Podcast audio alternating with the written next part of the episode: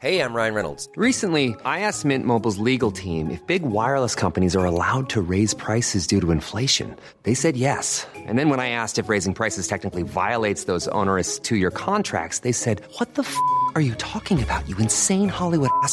So to recap, we're cutting the price of Mint Unlimited from $30 a month to just $15 a month. Give it a try at mintmobile.com slash switch. $45 upfront for three months plus taxes and fees. Promo rate for new customers for limited time. Unlimited more than 40 gigabytes per month. Slows. Full terms at mintmobile.com.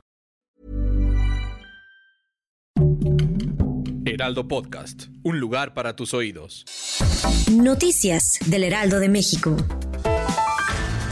El metro de la Ciudad de México suspendió el servicio de la línea 4 debido a un incendio que fue ocasionado por una falla en el cableado eléctrico. Así lo dio a conocer la titular de la institución, Florencia Serranía.